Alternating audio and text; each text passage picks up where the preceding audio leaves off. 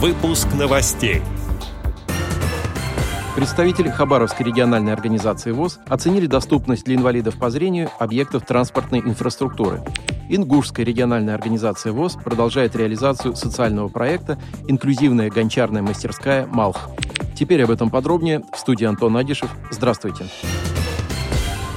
Ингушская региональная организация ВОЗ успешно завершила первый этап реализации социального проекта «Инклюзивная гончарная мастерская «Малх». Слово «Малх» в переводе с ингушского означает «солнце». Проект был поддержан фондом президентских грантов и направлен на создание условий для творческой самореализации людей с ограниченными возможностями здоровья.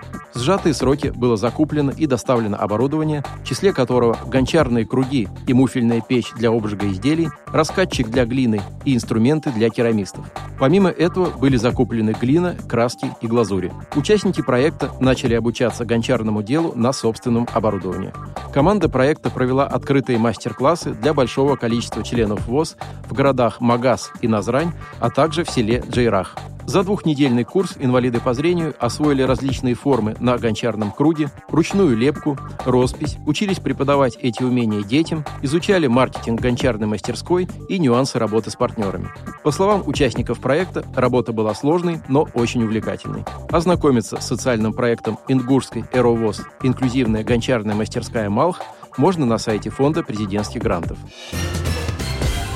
конце июля председатель Хабаровской региональной организации ВОЗ Елена Анатольевна Зенкина совместно со специалистами аппарата управления общества слепых приняла участие в выездном совещании по вопросам обеспечения доступности для инвалидов региональных объектов транспортной инфраструктуры, транспортных средств и услуг. Совещание проводилось Министерством транспорта России совместно с Министерством труда и Ространснадзором. Ранее в Хабаровске специалистами Хабаровской аэровоз проводился осмотр различных объектов транспортной инфраструктуры на доступность для инвалидов по зрению. В их числе Международный аэропорт имени Невельского, автовокзал, железнодорожный вокзал Хабаровск-1, речной вокзал, а также городской общественный транспорт. По итогам проверки специалисты обратили внимание на то, что аэропорт и железнодорожный вокзал соответствуют всем требованиям доступности для маломобильных групп населения. Однако автовокзал Хабаровска и городской транспорт оказались малодоступными для людей с инвалидностью, что потребует как серьезного переоборудования, так и обучения сотрудников транспортных компаний